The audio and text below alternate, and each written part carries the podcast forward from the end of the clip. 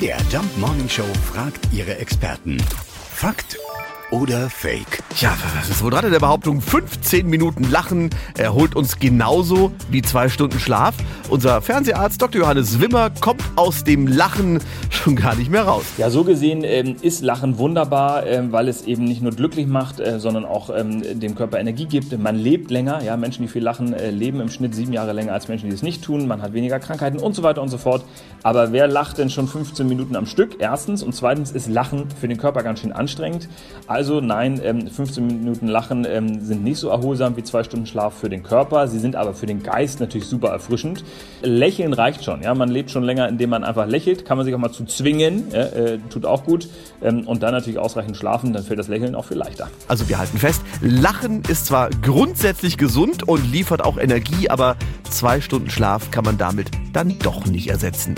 Ist ja auch egal, ich komme weder zum Schlafen, noch gibt es einen Grund zum Lachen am Montagmorgen. Fakt oder Fake? Jeden Morgen um 5.20 Uhr und 7.20 Uhr in der MDR Jump Morning Show mit Sarah von Neuburg und Lars Christian Kade.